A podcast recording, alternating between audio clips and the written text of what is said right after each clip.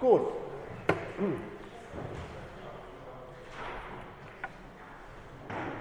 Für diejenigen, die heute im Close Reading Seminar waren, ist manches, aber nicht alles bekannt. Ähm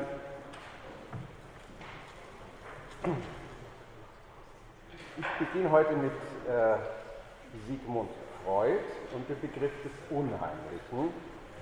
Und äh, Sie können sich ja, während ich das sage, schon mal kurz zu überlegen, wo könnte, wie könnte der Zusammenhang zwischen dem Unheimlichen und dem äh, Fremden äh, sein. Und äh, natürlich steckt in dem Unheimlichen das Heim drin und bis zu einem gewissen Grad, aber nicht absolut, die Negation von Heimat. Also das wäre sozusagen eine erste Stützassoziation.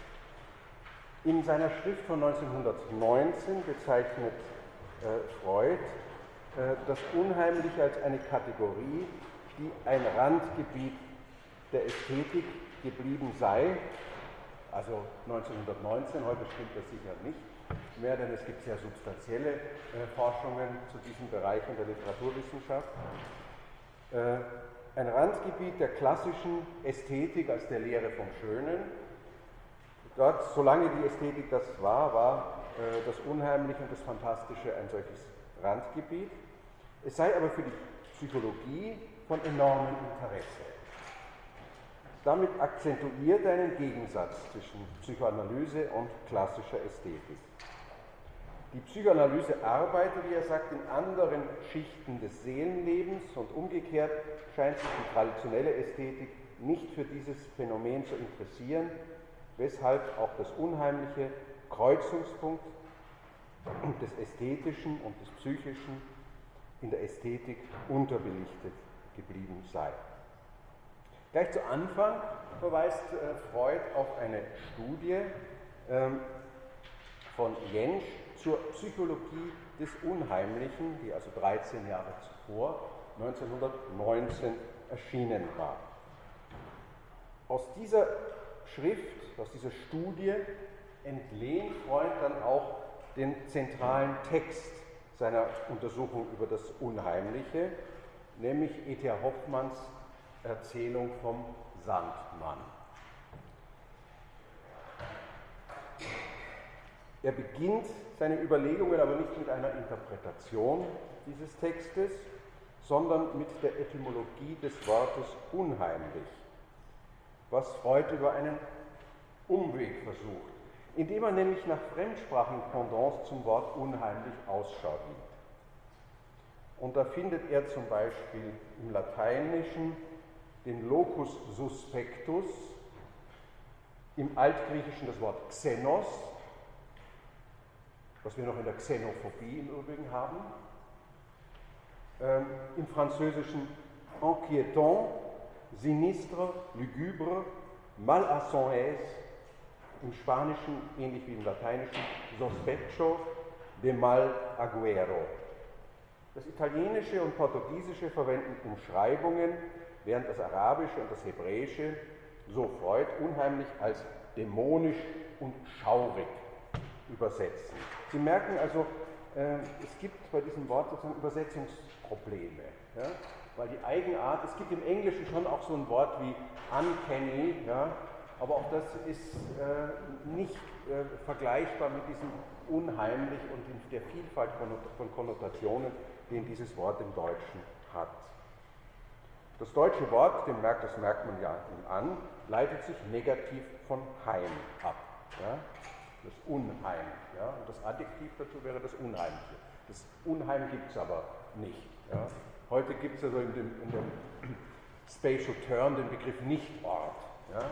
Aber Unheim wäre noch etwas anderes vielleicht. Und das Un ist natürlich nicht zuverlässig. Ja?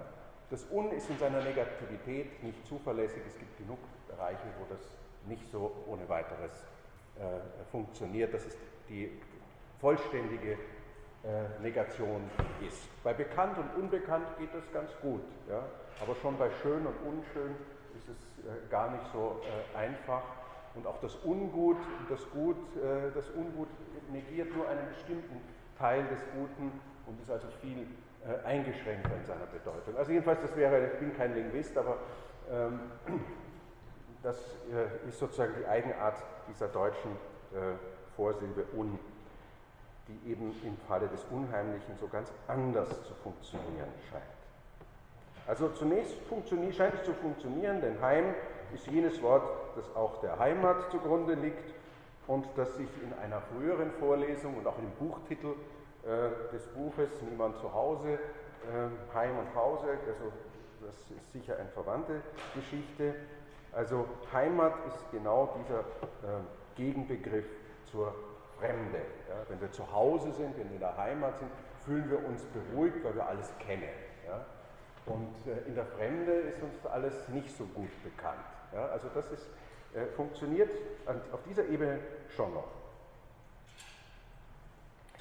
Äh, das Fremde, äh, darauf werden wir noch äh, einmal kommen, gibt es aus beiden perspektivischen Blickwinkeln, aus der eigenen Perspektive. Ich bin in der Fremde, ich bin in der Diaspora, ich fühle mich fremd, ich bin im Exil, aber auch als exklusive Ausgrenzung, du bist hier fremd, mit dem heimlichen Zusatz, du hast ja eigentlich nichts zu sagen. Das sind zwei verschiedene Perspektiven, aber für beide gehört sozusagen äh, diese Zuschreibung, ich bin nicht zu Hause oder er, sie, es ist nicht zu Hause. Er ist ein Fremder, weil er sich nicht in seiner Heimat befindet und weil er hier nicht zu Hause ist. Wenn Freuds Übersetzung ins Altgriechische stimmt, dann fällt hier der, die das Fremde mit dem Unheimlichen zusammen. Nämlich beide wären Xenoi oder Xenai, je nachdem. Äh, aber dabei bleibt äh, Freuds nicht stehen, sondern äh, er fragt auch, was bedeutet eigentlich das Wort heimlich. Ja? Denn das Wort heimlich hat eine Bedeutung, die mit dem heimeligen, äh, gemütlichen, ja, gemütlich übrigens auch ein Wort, das schwer in andere Sprachen zu übersetzen ist, äh, weil auch nicht ganz klar ist, was das gemütlich mit dem Mut zu tun haben soll.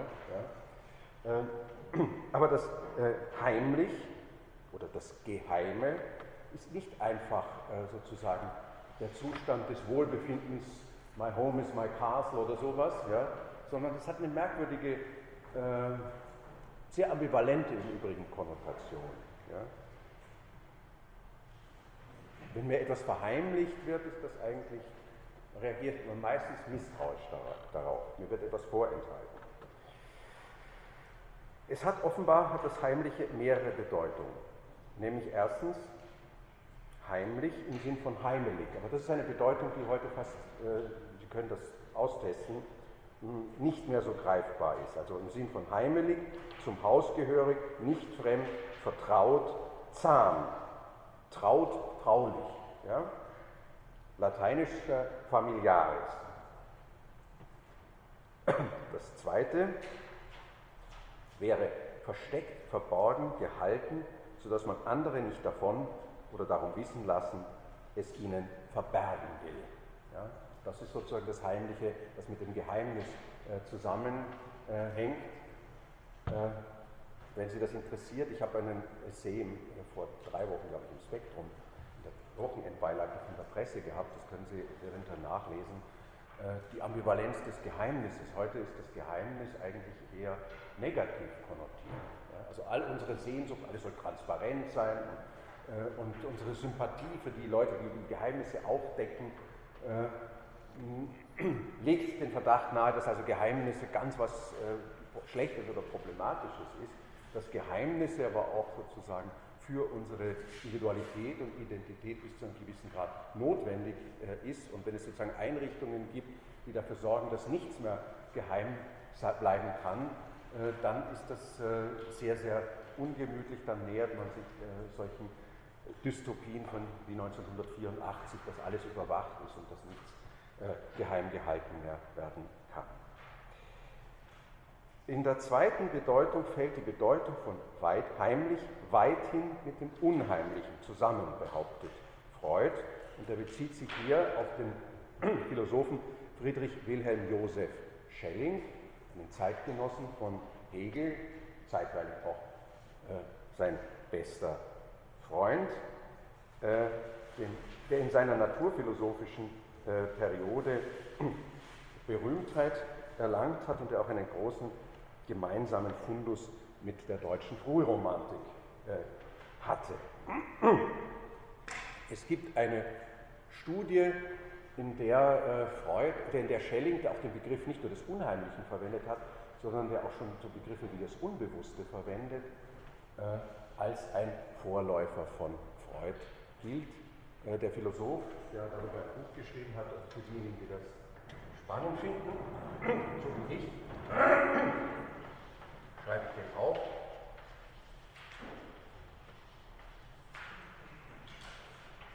Odo Marquardt, eine Studie, vergleichende Studie über Schelling und Freud. Und Schelling schreibt an einer Stelle in seinem Frühwerk, unheimlich nennt man alles, was im Geheimnis, im Verborgenen bleiben sollte und hervorgetreten ist. Ja, ich wiederhole das nochmal. Unheimlich nennt man alles, was im Geheimnis, im Verborgenen bleiben sollte und hervorgetreten ist. Das Heimliche wird also zu einer Vorform des Unheimlichen, zur Voraussetzung. Und er zitiert einen weiteren äh, deutschen Autor, nämlich Gutzkow, der schreibt, wir nennen das unheimlich, Sie nennen es heimlich.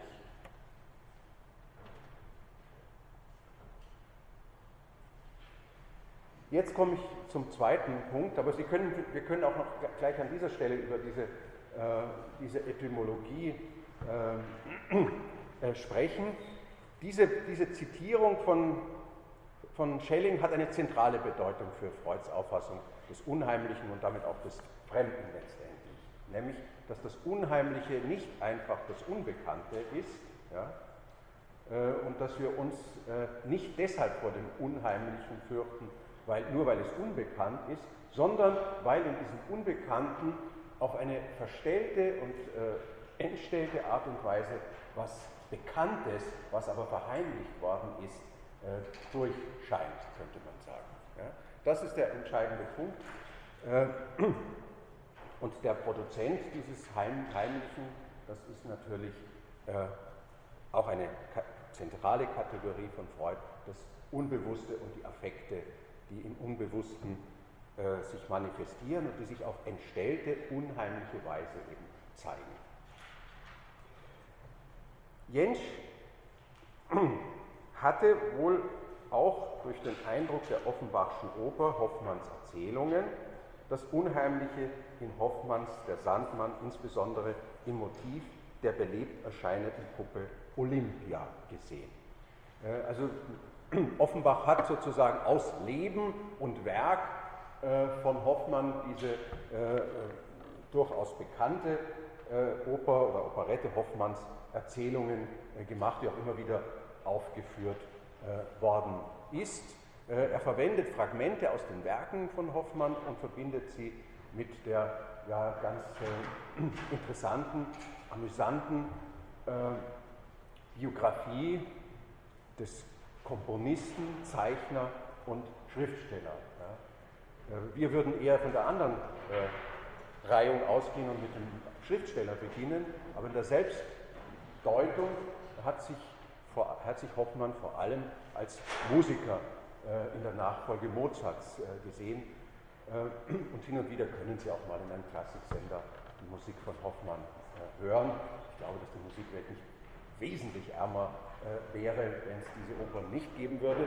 Äh, aber das, das, literarische Werk hat vor allem in den letzten vier, fünf Jahrzehnten doch eine erstaunliche Wertschätzung weit über die Germanistik hinaus erfahren. Und dann war natürlich Hoffmann auch noch Jurist und ein relativ mutiger Beamter. Also aus all dem und dem Werk hat eben Offenbach diese Oper äh, Ding. Und natürlich ist eine, für eine Oper so eine, äh, so eine Darstellung so einer, so einer, so einer Puppe äh, ein reizvolles äh, Sujet. Kurzum, äh, dieser Übergang, äh, dass man nicht weiß, ist das ein Mensch oder ist das ein Automat, der, dieser Diskurs über die Automate war seit der, seit der Aufklärung und in der Romantik ein ganz wichtiges und spannendes Thema, auch schon der künstliche äh, Mensch, äh, es ist sozusagen die Zeit, äh, in die ja, Mary Shelley zum Beispiel diesen Roman Frankenstein schreibt. Also all diese Mischungen und Verbindungen die es gibt, sozusagen alte magische Fantasien plus neuer entstehender Naturwissenschaft, das spielt in Hoffmanns Erzählung der Sandmann eine gewisse Rolle. Ähm, in diesem, es geht darum, dass, vielleicht soll ich das ganz kurz sagen, dass die Hauptfigur Nathaniel sich in eine, sich eine äh, geheimnisvolle Brille kauft von einem unheimlichen Optiker und durch diese Brille sieht er, oder Vergrößerung, ist es eigentlich ein Vergrößerungsglas, sieht er im Nebenzimmer eine wunderschöne, aber ziemlich stumme Frau ja, und verliebt sich in diese unsterblich, sodass er von seiner Verlobten nichts mehr wissen äh, will. Ja. Aber diese schöne Frau, die angeblich die Tochter äh, eines italienischen Professors namens Balanzani ist, ist in Wirklichkeit eben eine, ein toter Automat ja, und kein äh, Mensch. Und äh, Jensch meinte eben, das sei das zentrale Moment äh, dieser Unentschiedenheit, dieses Übergangs, was das Unheimliche bei Hoffmann ausmache. Und dem widerspricht Freud zentral. Das heißt, er benutzt den Text von Jensch nicht, um den sozusagen zu ergänzen, sondern ihn an am entscheidenden Punkt zu brechen und auch in äh, eine eigene Theorie, äh, eine psychoanalytische Theorie des Unheimlichen und darüber hinaus des Fremden zu schreiben. Das Motiv der Puppe sei nicht das einzige unheimliche Motiv, mehr noch, es sei überhaupt nicht das entscheidende äh, Motiv in der Erzählung. Und äh, diese Täuschung würde auch für den Leser gut sichtbar aufgelöst werden. Ja? Vergleichbar, ähm, das hatten wir heute auch im Seminar diskutiert, ähm, beim, bei, bei, der Don Quixote-Erzählung ist es auch ganz klar, dass der Leser weiß, äh, dass der Held äh, gegen Windmühlen äh, kämpft und nicht gegen ein Heer von Soldaten, dem er alleine entgegentritt. Darin besteht sozusagen die satirische Desillusionierung dieser, dieser Vorstellung, dieser Gleichsetzung von Windmühlenflügeln und menschlichen Gestalten. Und diese Auflösung findet auch bei Hoffmann auf andere Weise statt und Freuds Einwand scheint mir berechtigt zu sein, äh, dass das äh, aufgrund schon der satirischen Brechung uns nicht so wahnsinnig unheimlich erscheint. Das Unheimliche kommt, kann man äh, mit Freud sagen, durch die Konfiguration des unheimlichen Fremden, der mit etwas Bekanntem identifiziert wird, ins Spiel. Nämlich, äh, es kommt zum Auftritt, der, der Student Nathanael begegnet eben zwei Italienern, ganz offenkundig, das merkt man auch am Text, die können nicht richtig Deutsch, die sprechen komisch Deutsch und äh, sie haben italienische Namen. Äh, und sie erinnern ihn an Figuren, die ihm bekannt, aber wiederum unheimlich waren aus seiner Kindheit. Ja? Nämlich den unnahbaren Vater und seinen Freund, äh, der einen lateinischen Gelehrten namens Coppelius hatte, äh, während dieser Mann, von dem er diese, dieses Fernrohr kauft, eben Coppola heißt. Ja? Äh, Hoffmann konnte natürlich nicht an den berühmten Filmregisseur denken, aber es ist auf jeden Fall äh, als italienischer Name konnotierbar. Äh, bei der Nacherzählung der Geschichte durch Freud, ich werde die Geschichte, die Nacherzählung weithin äh, äh zusammenfassen, also Freuds Folgen, also Freuds Nacherzählung nacherzählen. Bei der Nacherzählung der Geschichte durch Freud fällt auf, dass erstens Freud die Geschichte linear nacherzählt während sie bei Hoffmann multiperspektivisch ist, nämlich äh, er bedient sich eines Genres, das im äh, Anfang des 19. Jahrhunderts, vor allem auch im 18. Jahrhundert sehr beliebt war, wohl aus England, vom englischen Romanformat herrührt, den Brief der Brieferzählung. Also es schreiben sich verschiedene Leute Briefe über das, was geschehen wird. Damit wird sozusagen die Fokalisierung, also das jetzt sozusagen an die Literaturwissenschaftlerinnen von Ihnen äh, auf, aufgebrochen, wird sozusagen äh, je nach Perspektive, je nachdem, mit wem man sich identifiziert, dessen Interpretation äh, wird man mehr oder weniger teilen. Also es gibt sozusagen Briefmaterial von Clara, der Verlobten. Äh, wir lernen aber auch die Innenperspektive dieses Nathaniel kennen und es gibt auch Kommentare des Bruders von Clara, der zugleich der Freund von Nathaniel ist.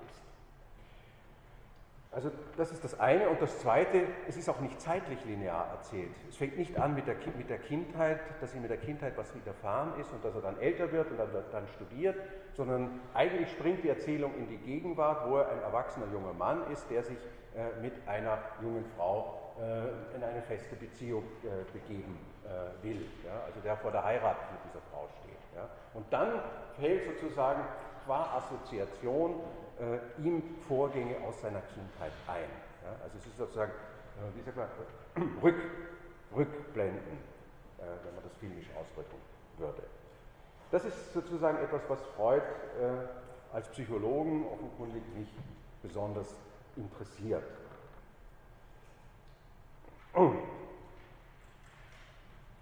Also das lineare Nacherzählen und das lineare Erzählen überhaupt ja, als ob es einen Erzähler gäbe, der also sozusagen verlässlich sagen würde, was geschehen ist. Drittens, Freuds Nacherzählung erzeugt Distanz, während die Hoffmannsche einen in einen dunklen Raum der Erzählung mit hineinzieht. Ja. Also Freuds Interpretation schafft Distanz und wie wir sehen werden auch Eindeutigkeit. Das Charakteristische von Hoffmanns Text ist aber, dass er ähnlich wie bei späteren Modernisten wie zum Beispiel Kafka einen Text erzeugt, der völlig äh, uneindeutig bleibt. Wir wissen nachher nicht wirklich, was geschehen ist. Ja? Äh, das heißt, wir bleiben in einem, einem gewissen Status der Unsicherheit. Ja? Aber die psychoanalytische Interpretation, die an der Traumdeutung natürlich geschult ist, die äh, stellt einen ziemlich eindeutigen Sinn her. Das wird schon sozusagen auch äh, in der Nacherzählung. Auch Nacherzählen äh, es hat immer ein interpretatives Moment. Also Freuds Zusammenfassung, äh, der Student Nathanael, mit dessen Kindheitserinnerungen die fantastische Erzählung anhebt, kann trotz seines Glücks in der Gegenwart die Erinnerung nicht bannen, die sich ihm an den rätselhaften, erschreckenden Tod des geliebten Vaters knüpfen. Ja, wer das Handout ausgedruckt hat, sieht, dass ich den Tod des geliebten Vaters unterstrichen habe und das Glück der Gegenwart. An gewissen Abenden pflegte die Mutter die Kinder mit der Mahnung zu Bett zu schicken, der Sandmann kommt und wirklich hört das Kind dann jedes Mal den schweren Schritt eines Besuchers. Auch das ist wichtig, so vom Tableau, der den Vater für diesen Abend in Anspruch nimmt und etwas Geheimnisvolles macht. Ja? Die Mutter nach dem Sandmann befragt, leugnet dann zwar, dass ein solcher anders denn als Redensart existiert, aber eine Kinderfrau weiß greifbare Auskunft zu geben. Sie sagt nämlich, und das ist ein Zitat, dem Text selber, das ist ein böser Mann, der kommt zu den Kindern, wenn sie nicht zu Bett gehen wollen, und wirft ihnen Hände voll Sand in die Augen, Augen ist unterstrichen von mir, dass sie lustig zum Kopfe herausspringen, die wirft er dann in den Sack und trägt sie in den Halbmond zur Atzung für seine Kinderchen. Die sitzen dort im Nest und haben krumme Schnäbel wie Eulen. Damit picken sie der unartigen Menschenkindlein Augen auf. Ja? Also ein ziemlich äh, grausiges Szenario. Äh, auch eine Umdeutung im Übrigen schon der Sandmann. Also ich weiß nicht, ob Sie noch mit dem Sandmann ins Bett gebracht wurden. Ich wurde schon mit dem Sandmann äh, ins Bett gebracht und es gab auch eine, äh, im Ö1 eine, eine Radiosendung für Kinder, die damals glaube ich, fünf vor sieben schon ins Bett gehen sollten. Ähm, das Sandmännchen, glaube ich, oder das Sandmännlein, ja. Ähm, aber das wurde ganz bewusst als was Liebes und Nettes, das also sozusagen einem hilft, dass man einschlafen kann, weil das Problem ja immer damit ist, wenn man einschlafen will, äh, kann man nicht einschlafen. Also an diesem Paradox arbeitet dieses Sandmännchen. Und das war eigentlich immer freundlich. Also hier findet eine äh, grausige Umdeutung statt von dieser äh, Kinderfrau. Ähm, und die ist aber natürlich zentral wichtig für Freuds Interpretation. Also einige von Ihnen, die ein bisschen sich schon äh, mit der Psychoanalyse beschäftigt haben, werden wissen, warum äh, die Augen in der Interpretation für Freud so zentral ist. Obwohl also der kleine Nathanael alt und verständig genug war, schreibt Freud, um so schauerliche Zutaten zur Figur des Sandmanns abzuweisen, so setzt sich doch die Angst vor diesem äh, selbst in ihm fest. Er beschließt oder beschloss zu erkunden, wie der Sandmann aussehe und verbarg sich eines Abends, als er wieder erwartet wurde, im Arbeitszimmer des Vaters. Dem Besucher erkennt dieser Bub nun den Advokaten Coppelius, eine abstoßende Persönlichkeit, vor der sich die Kinder zu scheuen pflegten, wenn er gelegentlich als Mittagsgast erschien. Und Nathanael identifiziert nun diesen Coppelius mit dem gefürchteten Sandmann aus der Erzählung der Kinderfrau. Für den weiteren Fortgang dieser Szene macht es der Dichter, schreibt Freud, bereits zweifelhaft, ob wir es mit einem ersten Delirium des angstbesessenen Knaben oder mit einem Bericht zu tun haben, der als real in der Darstellungswelt der Erzählung aufzufassen. Vater und Gast machen sich an einem Herd mit flammender Glut zu schaffen. Der kleine Lauscher hört Coppelius rufen, Augen her, Augen her, verrät sich durch seinen Aufschrei und wird von Coppelius gepackt, der ihm blutrote Körner aus der Flamme in die Augen streuen will, um sie dann auf den Herd zu werfen. Der Vater bittet die Augen des Kindes frei, eine tiefe Ohnmacht und lange Krankheit beenden das Erlebnis. Wichtig, das habe ich nicht unterstrichen, das sollte ich, aber die lange Krankheit scheint mir wichtig zu sein, denn sie ist ein Indiz äh, für eine äh, Verletzung oder, wie man auch sagen könnte, für ein Trauma.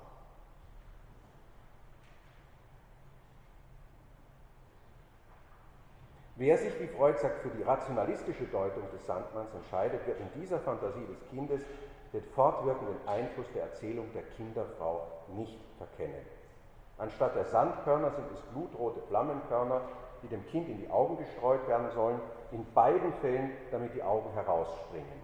Bei einem weiteren Besuche des Sandmannes, ein Jahr später, wird der Vater durch eine Explosion im Arbeitszimmer getötet, der Advokat verschwindet vom Orte, ohne eine Spur zu hinterlassen. Also was Ihr Freund hier meint, wenn ich das dazwischen sagen darf, es ist nicht klar, ob das für, Freud, ob das ein Angstraum ist, ob er das sich alles eingebildet und geträumt hat und in der Erinnerung nicht mehr unterscheiden kann, äh, der, ob sich das wirklich zugetragen hat oder ob das sozusagen so eine Art von Traum, Tag- oder Nachttraum gewesen ist. Das ist also die eine Zeitebene. Ja.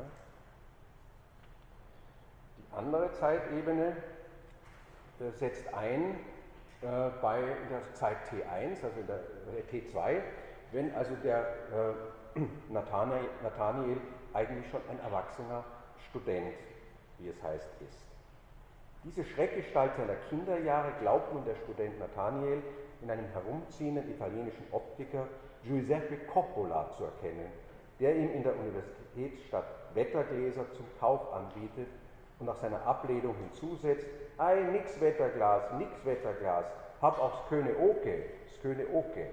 Das Entsetzen des Studenten wird beschwichtigt, da sich die angebotenen Augen als harmlose Brillengläser herausstellen. Er kauft dem Coppola ein Taschenperspektiv ab und späht mit dessen Hilfe in die gegenüberliegende Wohnung des Professors Spallanzani, wo er dessen schöne, aber rätselhaft wortkarge und unbewegte Tochter Olympia erblickt. In diese verliebt er sich bald so heftig, dass er seine kluge und nüchterne Braut über sie vergisst.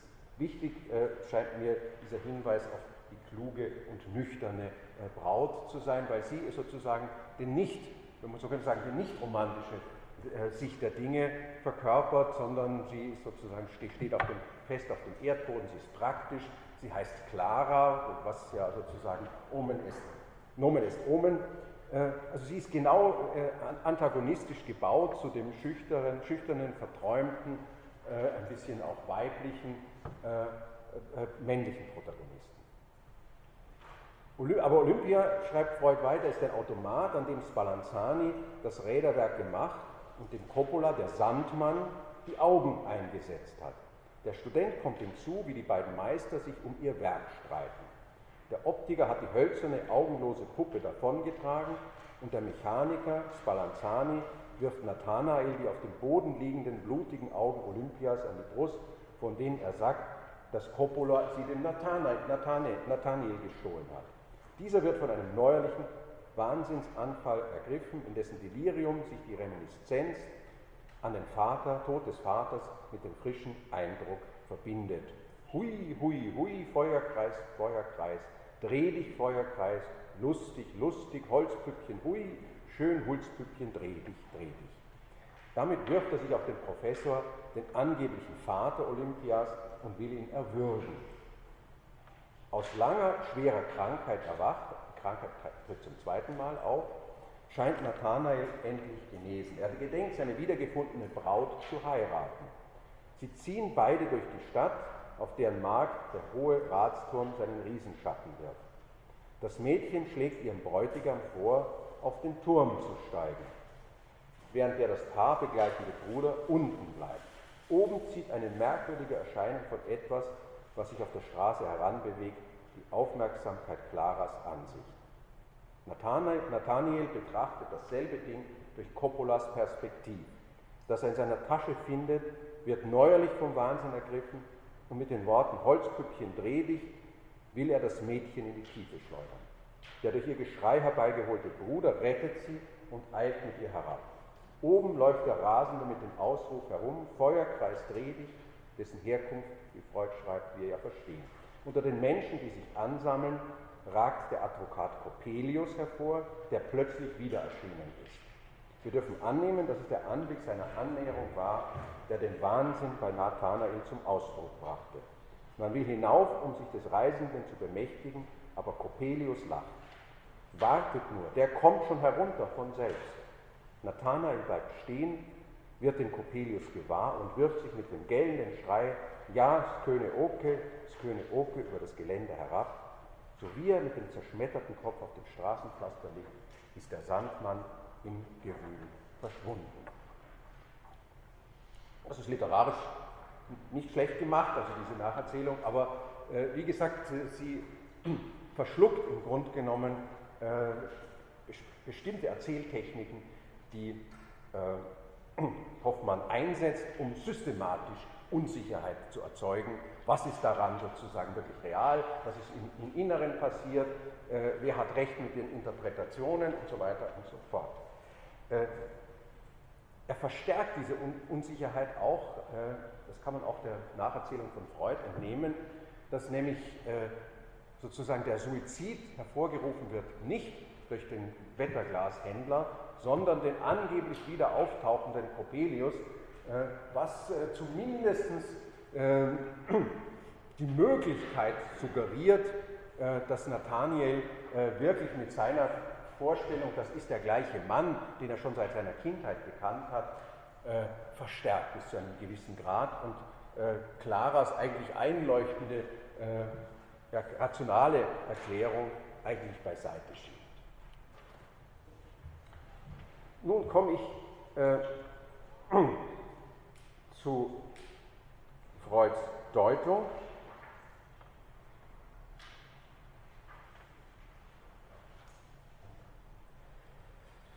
Die ich sozusagen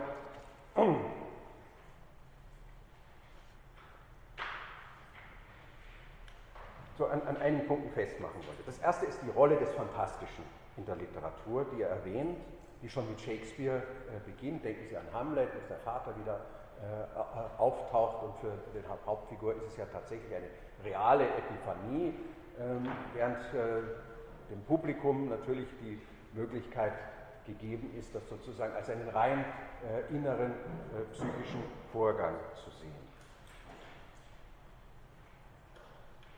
Die Brille des dämonischen Optikers als Perspektive des Erzählers und äh, der Punkt, der mich jetzt aber an Freud interessiert, ist, dass äh, das Unheimliche und das Fremde bis zu einem gewissen Grad aufklärungsresistent ist. Ja? Und dass es sozusagen einer anderen, sekundäreren Aufklärung bedarf, nämlich der Psychoanalyse, um sozusagen dieses Unheimliche tatsächlich Licht in das Unheimliche zu bringen. Äh, das war auch der Grund, warum sich Freud so stark gegen Jensch Interpretation gestellt hat, äh, dass das Unheimliche eigentlich sozusagen eine kognitive Fehlleistung ist. Also, dass wir sozusagen etwas als unheimlich und fremd bezeichnen, solange, solange wir es nicht kennen. Und wenn wir es kennen, äh, dann würden wir, äh, würde das Fremde oder das Unheimliche verschwinden. Dem misstraut Freud Und die Leistung der Psychoanalyse, könnte man auch sagen, besteht darin, den seelischen Hintergrund solcher Phantasmagorien, wie sie im Traum, in Mythen, in Alltagsfantasien und in Dichtung vorkommen, zu deuten und zu interpretieren. Und zwar äh, durchaus nach dem Modell der von ihm 1900 entwickelten Traumdeutung. Ja? Das heißt, das Unbewusste, das eben ist das, was nicht direkt der, sozusagen der Rationalität zur Verfügung steht, zeigt sich nur indirekt, in verzerrter Weise. Ja? Äh, und äh, das, was verschwiegen äh, wird, führt sozusagen dazu, dass es auf der Ebene des, des Inhalts verzerrt ist. Das ist jedenfalls eine der Grundannahmen aus der Traumdeutung. Der verdrängte Affekt ist der, der Angst erzeugt. Die Augenangst, das hatte ich schon äh, angemerkt, die Augenangst steht für die Kastrationsangst und die Deutung von Freud steuert natürlich auf ein ödipales, äh,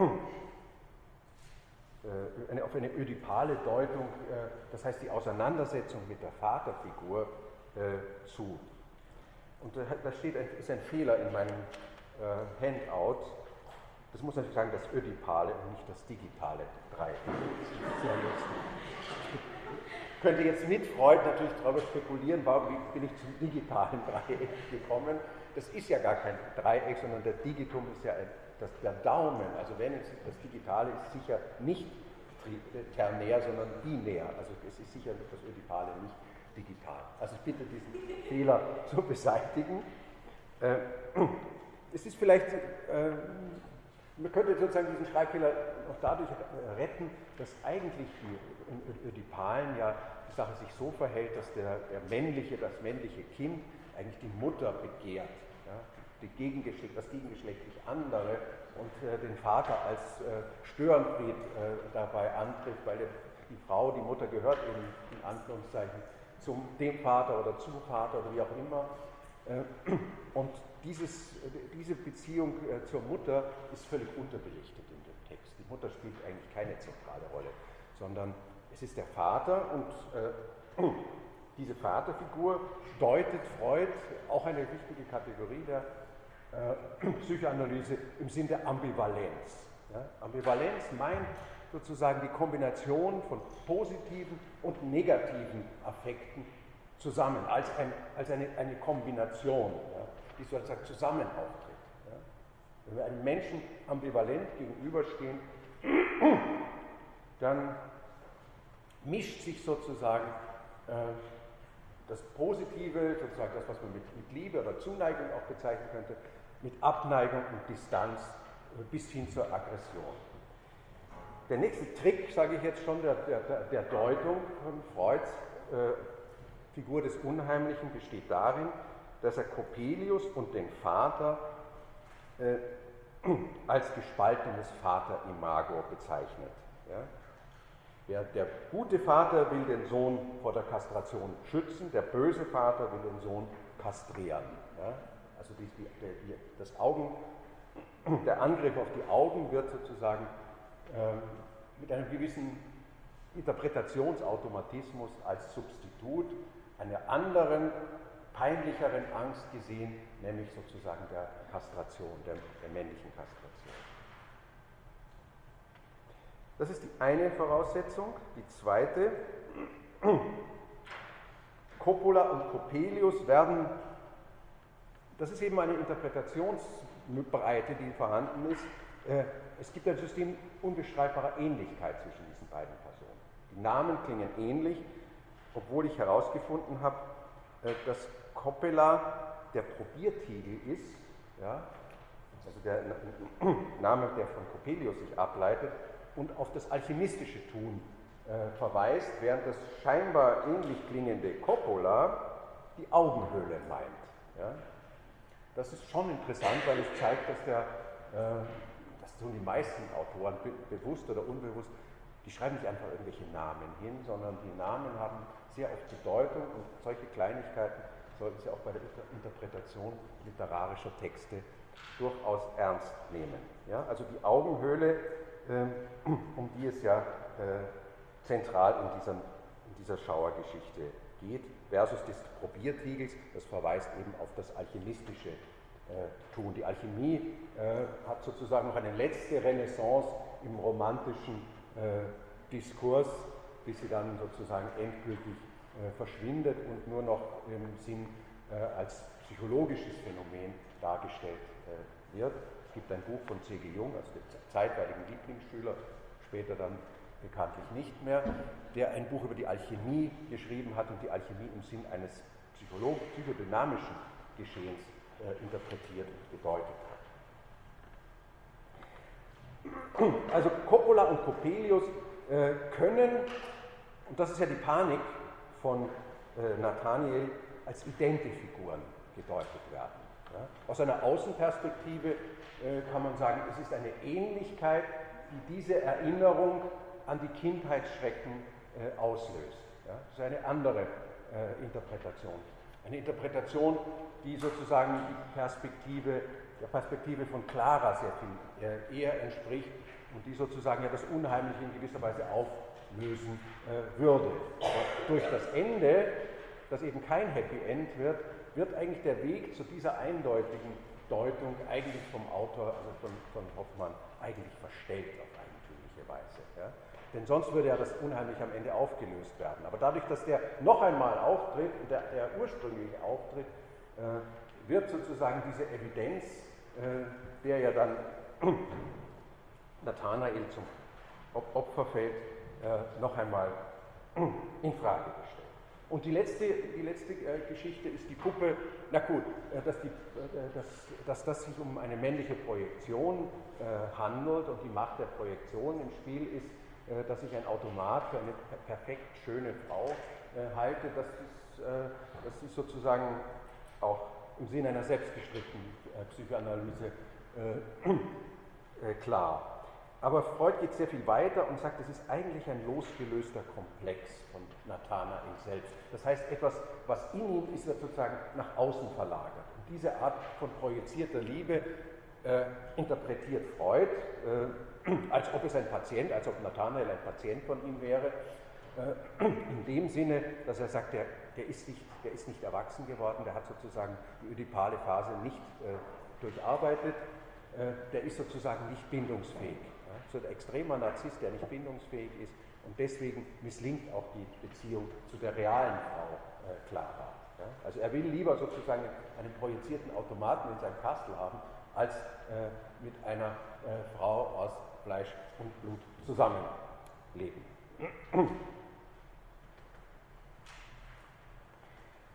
äh, und hier kommt natürlich auch dieses Phänomen von Ich ist ein anderer ins Spiel, der Ich-Teilung, der Ich-Verdoppelung, das Motiv des Doppelgängers, der Leib-Seele-Dualismus, Schatten- und Spiegelbild. Rang zufolge ist der Doppelgänger der Statthalter der unsterblichen Seele zunächst eine positive Figur. Die Verdoppelung ermöglicht die Konstitution, Konstitution einer besonderen Instanz, sagt Otto Rang, nämlich Selbstbeobachtung und Selbstkritik. Im pathologischen Fall erfolgt aber eine Ich-Abspaltung.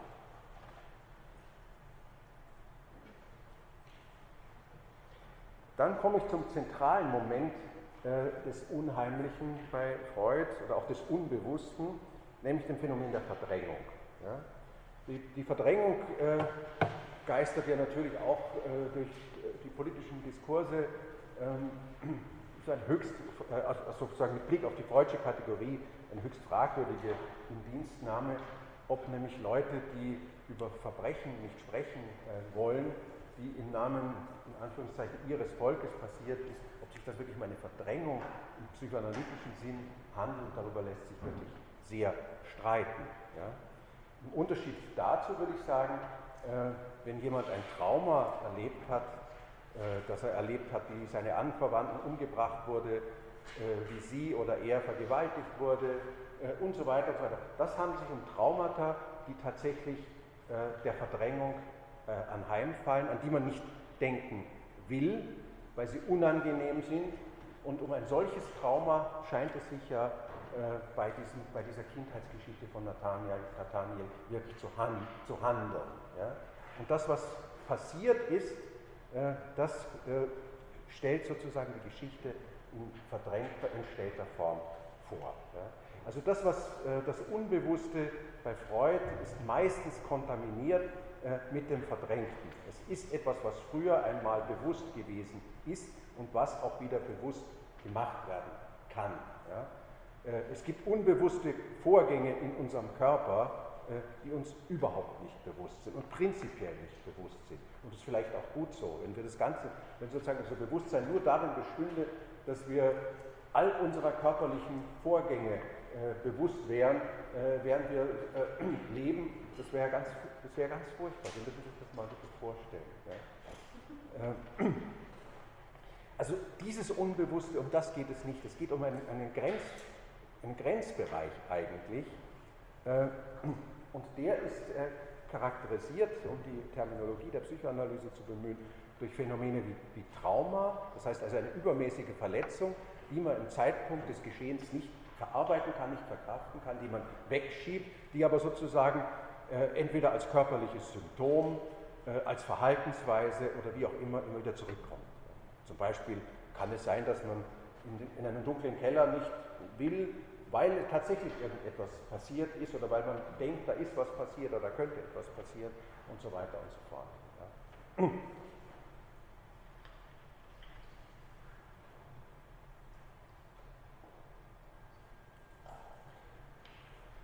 Zitat Freud, wir heißen auch einen lebenden Menschen unheimlich, und zwar dann, wenn wir ihm böse Absichten zutrauen.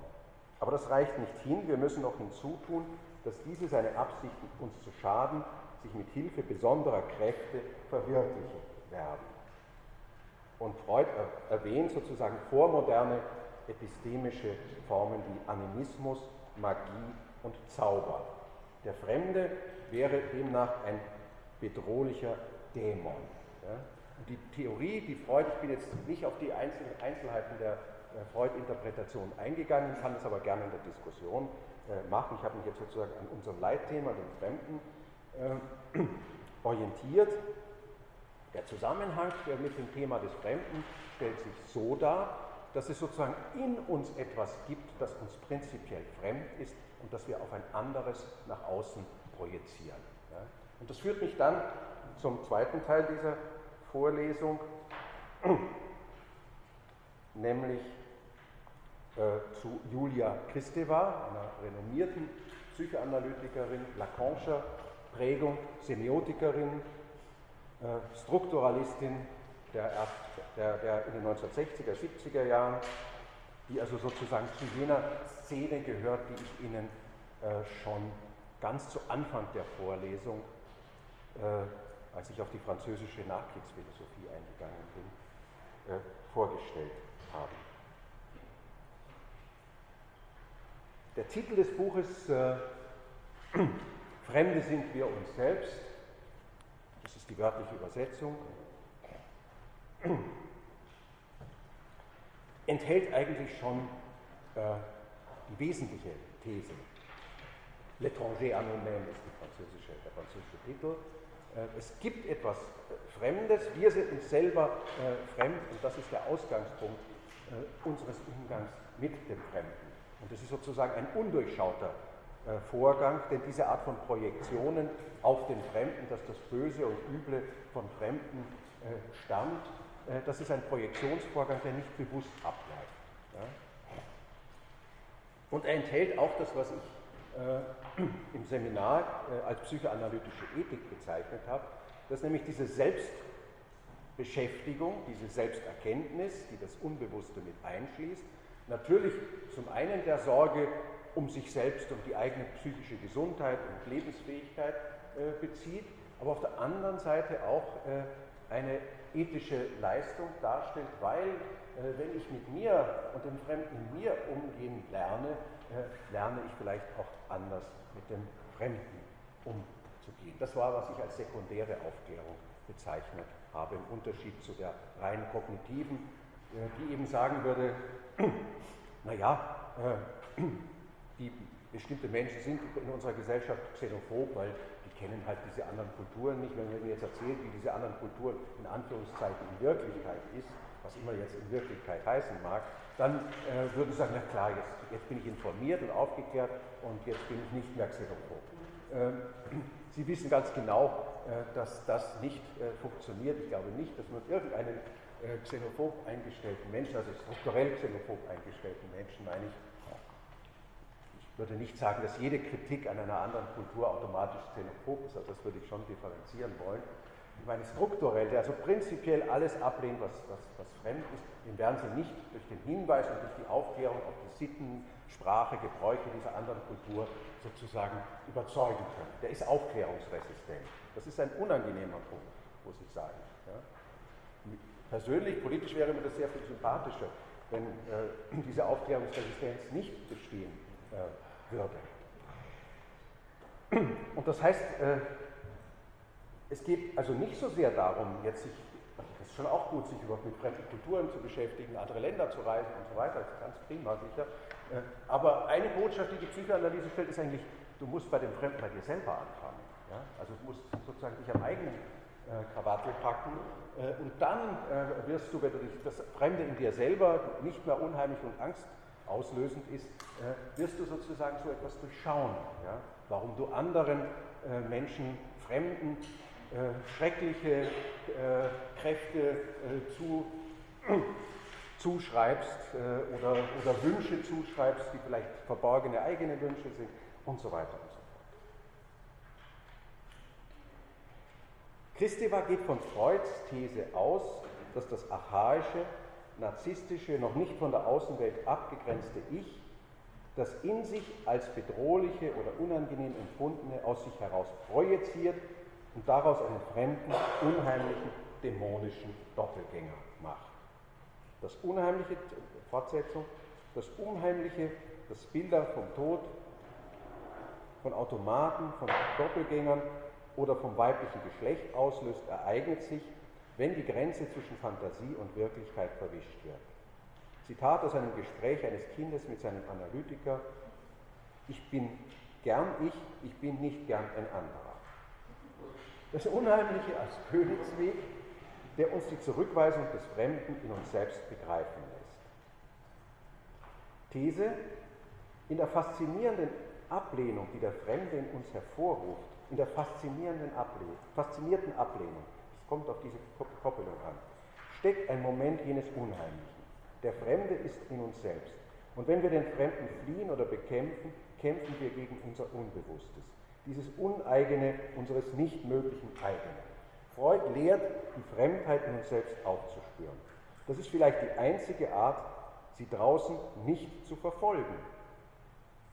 Dem Kosmopolitismus der Stoiker, der universalistischen Integration durch die Religion folgt bei Freud der Mut, uns selber als desintegriert zu benennen, auf dass wir die Fremden nicht mehr integrieren und noch weniger verfolgen, sondern sie in dieses Unheimliche, diese Fremdheit aufnehmen, die ebenso ihre wie unsere ist.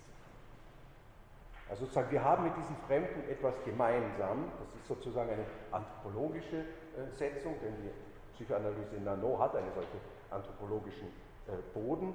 Und das ist sozusagen die Gemeinsamkeit, die wir haben, auch, die auch in der Begegnung äh, zwischen Fremden zutage äh, tritt. Und die andere, die andere Beziehung ist die positive äh, Beziehung, die äh, Christeva aufruft zum Kosmopolitismus und zum Universalismus. Also nicht irgendeine Form von äh, naiven Kulturalismus, man muss alle Kulturen lieben oder so, äh, führt uns sozusagen zu einem gelasseneren Umgang, sondern gewissermaßen ein äh, neuer Kosmopolitismus. Mit den Stoikern sind tatsächlich die historischen Stoiker und ihre Gleichmütigkeit und ihr Umgang mit dem Fremden gemeint, mit der universalistischen Integration durch die Religion äh, ist natürlich das Christentum äh, gemeint, dass sie sozusagen ausgehend von Paulus als eine Gemeinschaft von Fremden deutet. Ja. Die Fremdheit ist sozusagen das, was den Christen ja ganz wichtig ist, dass sie nur Gäste auf dieser Erde sind, Fremdlinge sind. Äh, und eine Steigerung oder eine Weiterentwicklung dieses äh, Universalismus sieht sie Freuds äh, Psychoanalyse, der eben den Mut hat, uns selbst als desintegriert zu nennen. Wir sind an entscheidender Stelle selber nicht integriert. Sie spielt natürlich mit dem Begriff der Integration. Einmal ist es positiv, wenn alle in den Universalismus einbezogen sind, dann ist es eine positive äh, Geschichte, denn dann geht es darum, dass wir gleichartig oder ähnlich oder so weiter sind, während integriert auf der anderen Seite äh, negativ konnotiert ist, weil es scheinbar äh, die Fremdheit des anderen löscht. Ja? Nur wenn du deine Fremdheit aufgibst, dann bin ich nett zu dir. Ja? So nach diesem Motto. Also, so hat also auch der Fremde ein Narrativ, dass er mit allen Fremden und wenn alle Menschen äh, sozusagen in diesem Sinn starkes in der Psychoanalyse äh, Fremde sind, äh, dann haben alle äh, Menschen dieser Welt diese Fremdheit im psychoanalytischen Sinn gemeinsam.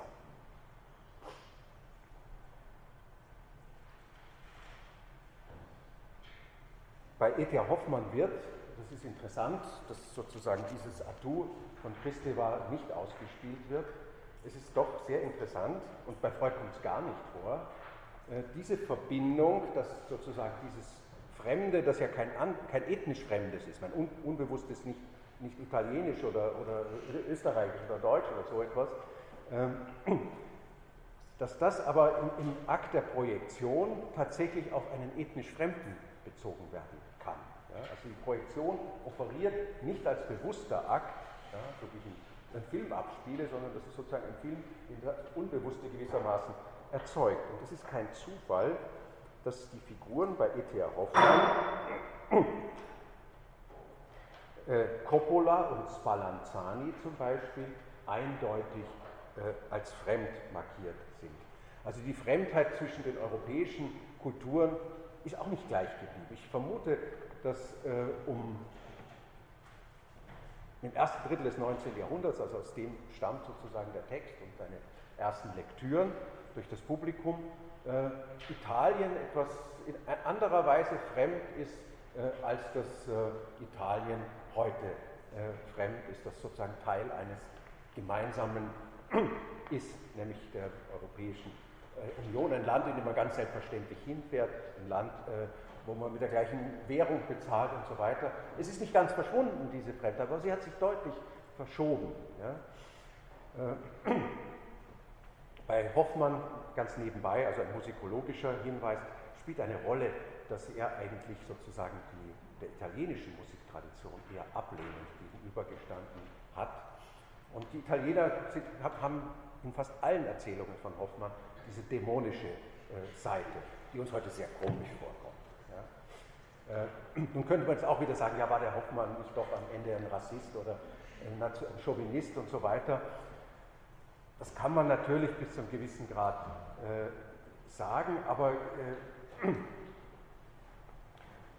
diese Art der Projektion ist selbst jemanden, der also so nahe eigentlich sozusagen protopsychoanalytisch äh, vorgeht, scheinbar selbstverständlich äh, vorgekommen.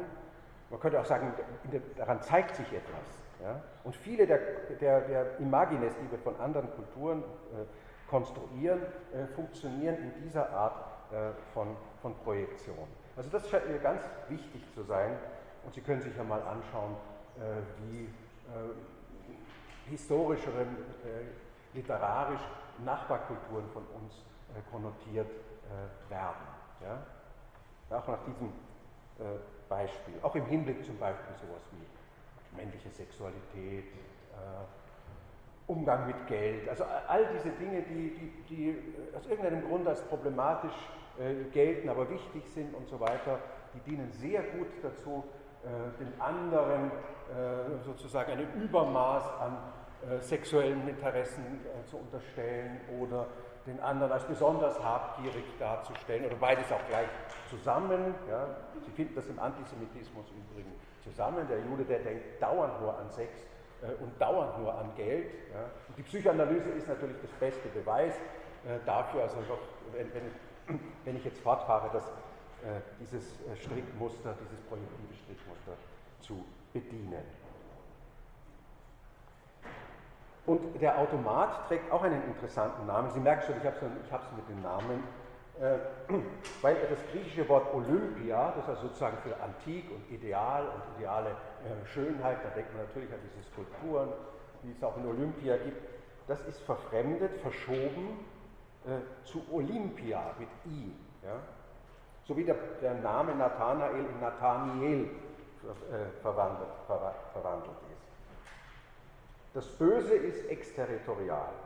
Der Italiener ist der Typ des Schwindlers und Schlawiners, der sozusagen die Einheimischen über das Ohr, über das Ohr haut, äh, der nicht seriöse und ganz bedenkliche Dinge macht, das, das, der, une, der unechte Sachen zum Beispiel auch macht. Zum Beispiel italienische Opern, die sind nicht richtig.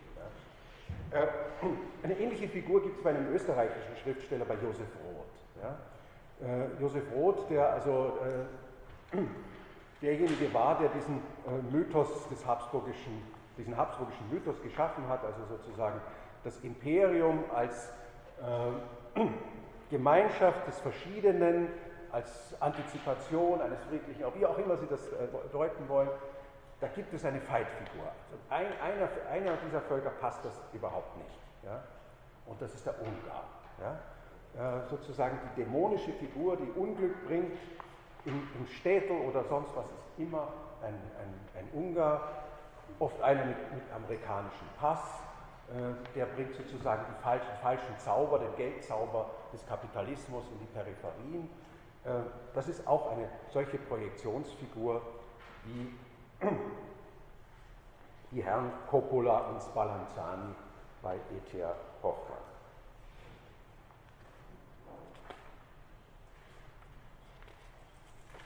Ja, ich glaube, das geht sich noch aus, oder?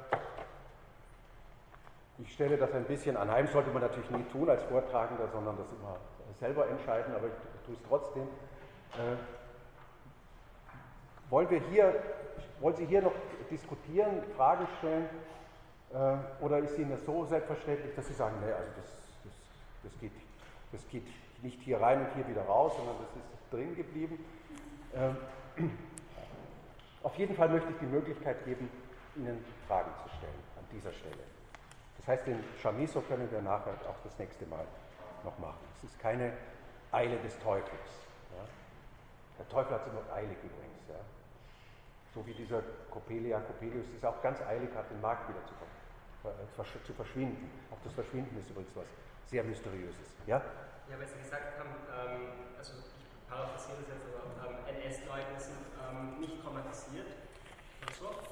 Was habe ich gesagt? NS-Leute sind nicht traumatisiert oder sind nicht also, oder nicht so direkt, also, es ist keine Verdrängung sozusagen, ähm, ähm, wenn, wenn Leute, Leute geschichtliche Ereignisse leugnen und so.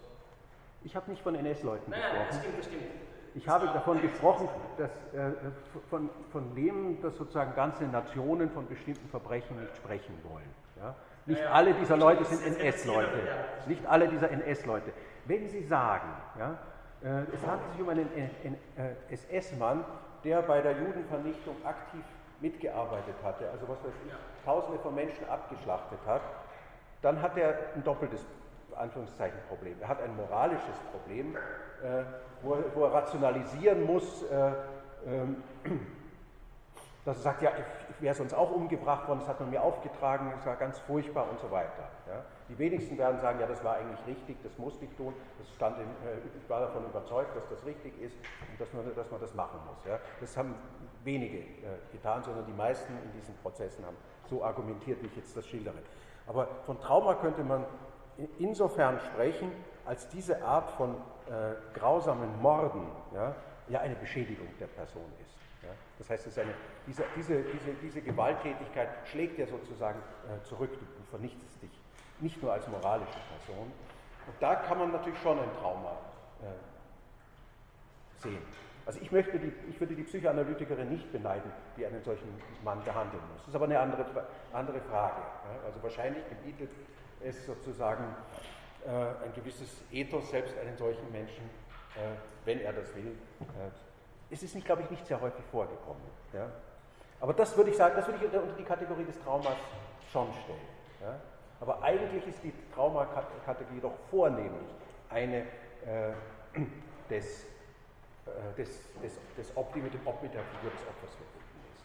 Ja. Und das Interessante ist, äh, dass das Opfer äh, verdrängt. Ja. Das heißt, ich will mich nicht erinnern an die schlimmste Situation, die mir im Leben erfahren äh, wurde, dass ich sozusagen wie, wie schlimmer als Vieh behandelt worden bin. Ja. Daran, daran, sich zu erinnern, ist nicht unbedingt angenehm. Es ist keineswegs so, dass ich sage, es ist ja toll, ein Opfer zu sein oder sowas. Ja. Wir haben, ich habe so eine merkwürdige, für mein Gefühl, unhinterfragbare, positive äh, Hinwendung zum Opfer. Ja. Das ist moralisch okay, ja, damit, damit, damit hier gar kein äh, Missverständnis äh, entsteht. Aber es, ist, äh, es, hat ein, es hat eine Art romantisches Moment und es hat auch, steht auch dem Missbrauch Tür und Tor offen. Nicht? Also Sie brauchen sich nur anschauen, wie oft äh, Frau Le Pen oder Herr äh, Strache zum Beispiel, um jetzt gleich beim Namen zu nennen, dauernd so tun, als wären sie Opfer. Ja? Sie müssen mal den Opferdiskurs anschauen. Sie dauernd Opfer von Journalisten, von Political Correctness, von, von immer sind sie Opfer. Ja? Und sie dürfen etwas nicht sagen. Ja? Das stimmt, sie dürfen das nicht sagen. Finde es gut so, dass sie das nicht sagen dürfen. Aber Sie bringen sich in die Opferposition, um damit sozusagen moralisch zu punkten. Ja? Und daran sieht man auch, dass das nicht, nicht, nicht ganz ohne ist. Wenn man ein wirkliches Opfer ist, dann hat man ganz andere Probleme. Dann spricht man ganz anders als diese, äh, als diese quasi äh, äh rhetorische Getue mit, äh, mit dem Opfersein. Ja? Die Überlegung, und deswegen ist natürlich Freud auch in der Traumadiskussion so wichtig, ja?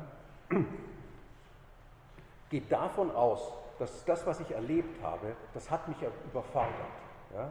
Das heißt, die Verdrängung ist äh, akut, äh, ist durchaus ambivalent, sie ist nicht so äh, moralisch verwerflich, äh, wie wir sie heute äh, wahrnehmen, sondern sie ist ein Teil des, psychologisch, des psychischen Apparates. Ja?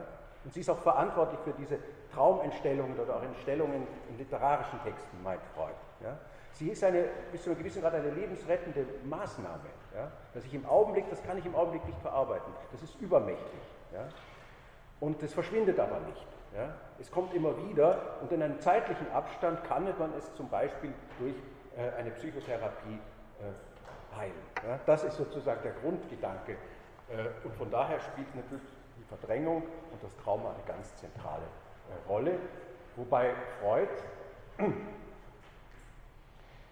ähm, das ist ein, ein weiterer Punkt. Ich habe einen, einen Student, ich habe eine Magisterarbeit über den Sandmann geschrieben hat und eben gemeint hat, äh, dass das Trauma, das Verdeckte, durchaus mit, aber zugleich auch gegen Freud, äh, ein, ein, Trauma der, der, der, sexuellen Verletzung ist. Ja? Also Misshandlung. Ja? Und Freud ist schon sehr, sehr zu Anfang seiner äh, seiner theoretischen Karriere äh, zusammen mit Breuer, dem Buch über die Studien über Hysterie, konfrontiert worden mit Geschichten von Mädchen, die äh, äh, erzählt haben, von jungen Frauen, die erzählt haben, dass sie in ihrer Kindheit von Vater oder Onkel oder sonst was sexuell missbraucht äh, worden sind. Ja. Also jedenfalls, in, in, dieser These hat dieser, dieser Schüler von mir äh, gesagt, äh, es gäbe genug Indizien dafür, dass im Kern dieses, dieser, dieses Traumas etwas ist, was weder bei E.T.A. Hoffmann noch, bei, noch in Freuds Interpretation benannt wird, nämlich das, äh, das, das, das, Trauma äh, äh, vom sexuellen Missbrauch und nicht, wie Freud meint, sozusagen eine extreme Form des ödipalen Dramas, ja, das, in dem sozusagen die Vaterfigur nicht bearbeitet werden kann, aus dieser Nichtbearbeitung sozusagen diese phantasmatische Neurosen äh, hervorgehen und auch die, damit die Bindungsunfähigkeit, äh, die eben dafür, dass er diese ödipale Konstellation niemals bearbeitet und verarbeitet. Das ist im Wesentlichen die, die Freudsche Interpretation. Die andere wäre sozusagen, dieser Junge hat entweder ein reales oder ein eingebildetes Trauma, das ihm sozusagen durch die Begegnung äh, mit einem Ähnlichen, äh, das Ähnliche macht das Unheimliche hier aus, für, für meinen Geschmack, äh, sozusagen auf dieses Ereignis wieder zurückgeworfen wird und das wiederholt sich im Grunde genommen. Ja. Er erlebt das Gleiche noch einmal ja, äh, in der Situation mit dem Augenhändler. Was ich aber sagen wollte und was Skandal in den 1970er, 80er Jahren ausgelöst hat, dass Freud äh, gedacht hat, also so viel sexuellen Missbrauch kann es eigentlich nicht geben und davon ausgegangen ist, dass zumindest ein Teil dieser Geschichten äh, der kindlichen Fantasie entsprechen und nicht auf reale Begebenheiten äh, zurückzuführen ist. Das hat eine damals eine sehr viel gelesene Schweizer Psychoanalytikerin Alice Miller auf die, äh, auf die Bühne gebracht, die eben äh, dieses Thema äh, gegen Freud gewendet hat und gesagt hat, dass die Psychoanalyse dieses Problem verharmlost hätte und dass Freud mit seiner Annahme, das sei sozusagen auch äh, sozusagen eine Art von Wunschangst, äh, äh, dass die Psychoanalyse moralisch mit an diesem fatalen Thema schuld sei, weil sie das nie sozusagen sich hingestellt haben. Aber das ist nur als ein, ein, ein, ein Nebenschauplatz, aber das wollte ich auch nochmal äh, sagen. Ja. Mir hat an dieser Interpretation äh, mich ein bisschen gestört, dass sie auch wieder viel zu eindeutig ist. Ja. Aber äh, sozusagen, dass etwas Traumatisches passiert sein mu muss, äh, geht eigentlich aus der Psychodynamik der Geschichte schon, schon hervor. Also mir leuchtet das äh, zumindest als eine Möglichkeit ein. Ich habe noch ein, ah, ich habe mehrere Probleme mit dieser äh, psychoanalytischen Arbeit, mit literarischen Texten. Ähm, das eine ist, das ist hier nur angedeutet, dass es sehr stark letztendlich auf die Figur von Hoffmann selber zurückgeführt wird. Ja, der Hoffmann, der hatte eben, sein Vater ist ja früher verschwunden äh, und deswegen äh, gibt sich dieses Problem mit diesem dieses Vaterproblem und deswegen diese, diese, diese ambivalenten bis dämonischen Vaterfiguren. Äh, das, das ist sozusagen eine Form von literarischer Analyse, die heute sozusagen als, als die man heute als vortheoretisch abtun würde. Also literarische Texte sind einfach nicht so äh, Träume, die ich meinem Analytiker erzähle und der sagt dann, ja, was war denn vorgestern mit Ihnen? Und dann sage ich halt, ja, da habe ich, was weiß ich, da bin ich dem und dem, ah ja, dann hängt der Traum damit zusammen. Das, das funktioniert nicht und es erklärt vor allem ja auch nicht, warum äh, wir literarische Texte lesen, selbst wenn wir nicht diese Erlebnisse haben. Also das ist eine sehr kurzschlüssige und reduktionistische Geschichte, sie auf die Biografie des Autors herunterzubrechen. Das wäre ein Thema für die Literaturtheorie, aber ich sage das jetzt trotzdem. Was mich auch äh, stutzig macht in diesem Umgang mit dem Fremden, denn es ist ein Umgang mit dem Fremden, es ist eine Art Hermeneutik, äh, um das Fremde uns vertraut zu machen, als eben äh, Affektgeschehen, das hinter den Handlungen steht. Was mich daran stutzig macht, ist, äh, dass äh, wir wissen, dass literarische Texte oft vieldeutig und mehrdeutig sind und nicht so eindeutig auflösbar sind. Wie bei den Träumen wird auch hier der Text relativ eindeutig aufgelöst und dadurch verliert er etwas. Der Text lebt davon, dass man nicht nachher eindeutig weiß, was geschehen ist. Genauso wie wir aufgrund des ganzen Textaufbaus die Texte von Kafka oder von Borges oder anderer solcher Autoren nicht eindeutig auflösen können. Das gehört zu ihrer äh, Machart, auch zu ihrer Strategie, äh, bis zu einem gewissen Grad Fremdheit auch zu erhalten und sie nicht aufzulösen, indem man sagt, ich habe alles restlos erklärt an diesem Text, jetzt weiß ich, was geschehen ist. Sondern von daher können wir auch sagen, sie funktionieren im Sinne einer Einübung in Unsicherheit. Wir können, wir, wir müssen nicht alles wissen und können trotzdem damit umgehen. Ja? Also die ästhetische und ethische Qualität dieser Texte liegt gerade meiner Ansicht nach in dieser, in dieser Mehrdeutigkeit und nicht, dass man sie in Eindeutigkeit äh, auflöst. Weitere Fragen?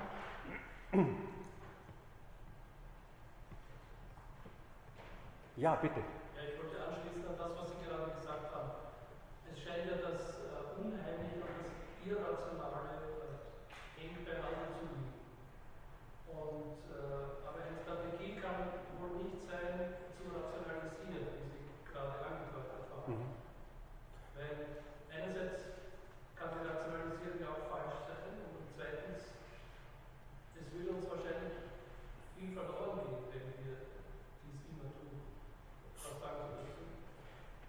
Ja, wir bewegen uns in einem sehr paradoxen Feld. Ja? Wenn ich sage, äh, man muss lernen, sozusagen mit diesem unheimlichen, unbekannten, unvertrauten auch äh, zu leben, auch damit, dass sich das nicht äh, an irgendeinem zu einem Zeitpunkt vollständig auflöst, wie, wie das sozusagen die Figur der, der Offenbarung äh, nahelegt, äh, dann ist das paradox deshalb, weil man sich sozusagen mit dem, mit dem Unheimlichen einrichtet.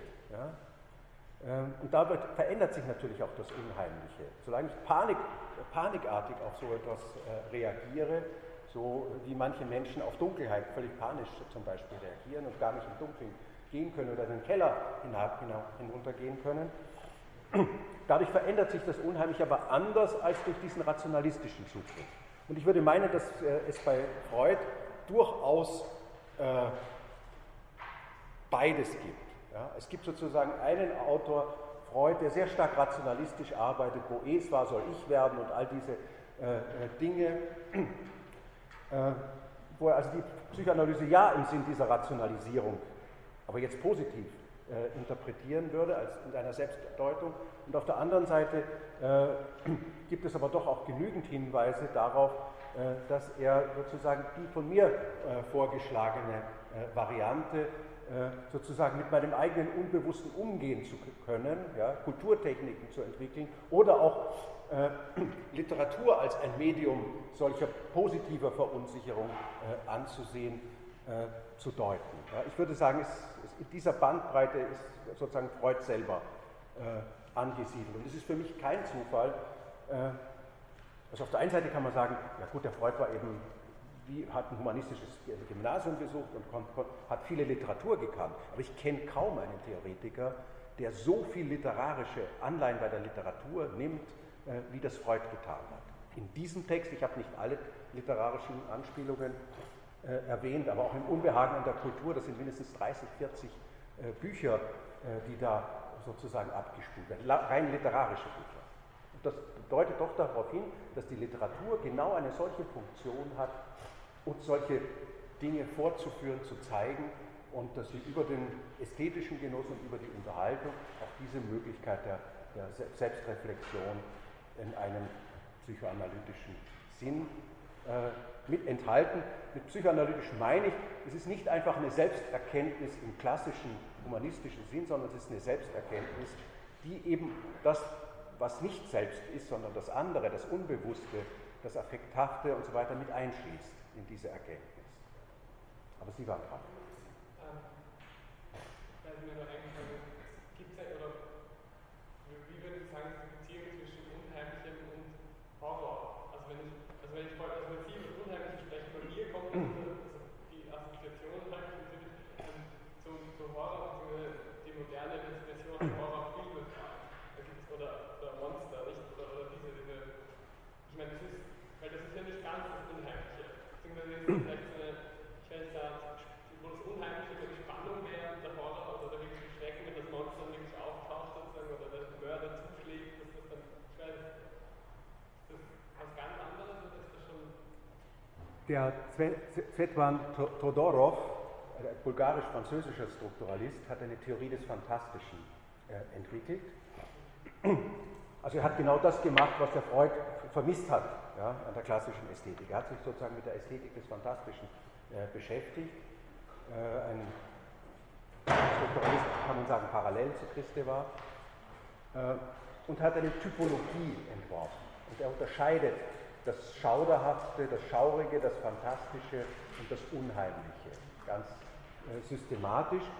Und ich kann Ihnen, äh, das bringt mich auch auf eine andere Idee, die vorletzte Vorlesung, also Ende die vorletzten Juni, ja, wird ein Kollege von mir äh, vom Trinity College in Dublin bestreiten, ein österreichischer Kollege, also er wird auch Deutsch sprechen, und er wird über das Fantastische äh, sprechen. Ja. Ich habe ihn mir extra eingeladen. Der andere Grund war, warum ich ihn eingeladen habe, dass ich an diesem Zeitpunkt nicht in Wien bin und aber sozusagen die, Aus die Veranstaltung nicht ausfallen lassen wollte, weil das auch ein wichtiges Thema äh, ist. Todorov hat auch ein anderes spannendes Buch äh, geschrieben über das Fremde im Zusammenhang mit dem spanischen äh, Kolonialismus, über Amerika. Aber Rutner wird sicher über das Fantastische sprechen. Er ist auch ein, ein großer Dracula-Spezialist zum Beispiel. Und eine andere Antwort möchte ich noch geben von Freud aus. Freud unterscheidet das Unheimliche sozusagen im Alltagsleben vom Unheimlichen in der Literatur. Er sagt also, diese Momente des Unheimlichen, er hat es noch nicht typologisch gebündelt wie Todorov, äh, die kommen in bestimmten Genres, die nicht sehr auf die Alltagsrealität bezogen sind, äh, wird sozusagen das, dieses schreckhafte Moment eigentlich heruntergefahren. Ja? Das heißt, äh, im Alltag, wenn eine Gans sprechen würde, ja, das wäre, das würde, doch, würde das doch sehr eigenartig finden. Das würde sozusagen unser ganzes Weltverständnis doch durcheinander bringen. Ja.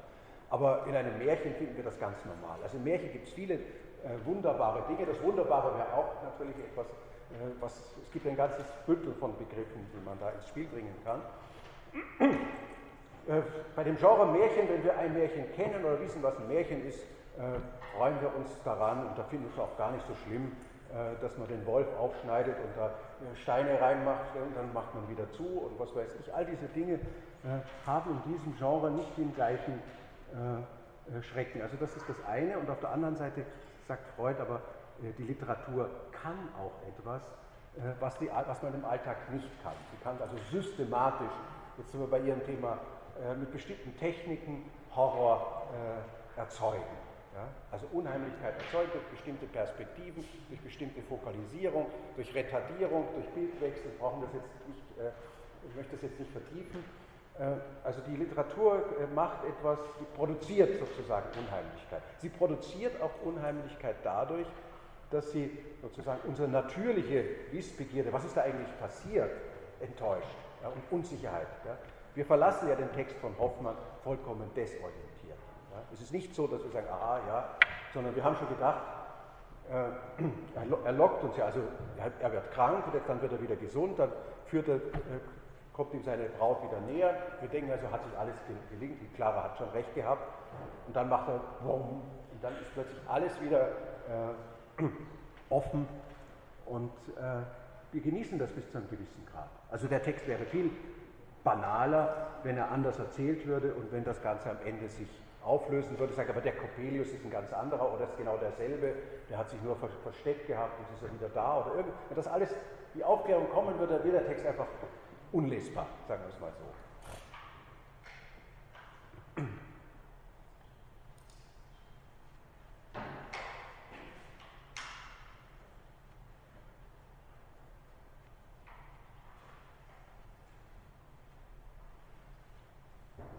Ja, wenn keine Fragen sind, dann höre ich heute einfach fünf Minuten früher auf. Es kann ja auch sein, dass Sie noch äh, irgendwas einzeln mich fragen wollen. Äh, das nächste Mal werden wir auf den Chamisso äh, eingehen und ich habe Ihnen auch schon den Text auf Moodle gestellt. Es hat sich eine gefragt, ob, Sie das, ob ich Sie anmelde. Ich habe das äh, über meine Sekretärin, ich kann das selber nicht mehr machen, äh, getan und äh, hoffe, dass das klappt. Und wir sehen uns dann nächste Woche.